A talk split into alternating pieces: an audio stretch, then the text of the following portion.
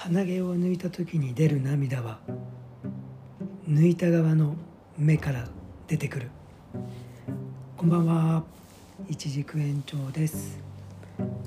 2月15日、えー、今日の富士山南麓は、えー、最低気温9度最高気温15度。昼過ぎまでね強い雨が降っていましたね。風も強かったですね、えー、だけどね夕方にはもう急にすっきりとね晴れて。富士山も綺麗に見えてきました。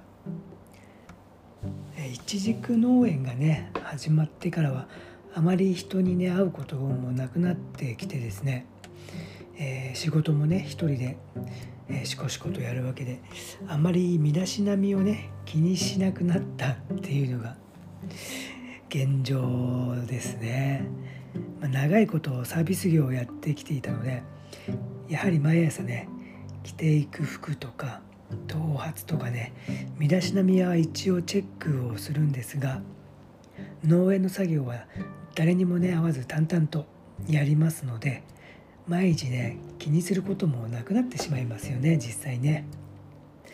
まあねいいか悪いかって言われるとまあ良くないことなんでしょうね。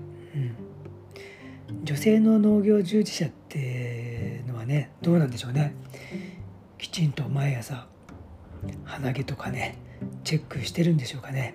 身だしなみはどうなんでしょうかね、うん。まあ、そういうことをね考えた今日でした。どうでもいいんですけどね、うん、皆さんもね近いうちに鼻毛をね抜く機会がありましたら涙がどっちの目からね出るか、えー、チェックしてみてください。明日はね天気良さそうですよね。ね、もう9時40分になったというところですね。私もちょっと明日早く起きようと思いますのでそろそろ準備して寝ようかなと思います。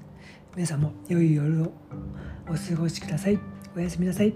いつもありがとうございます。一軸延長でした。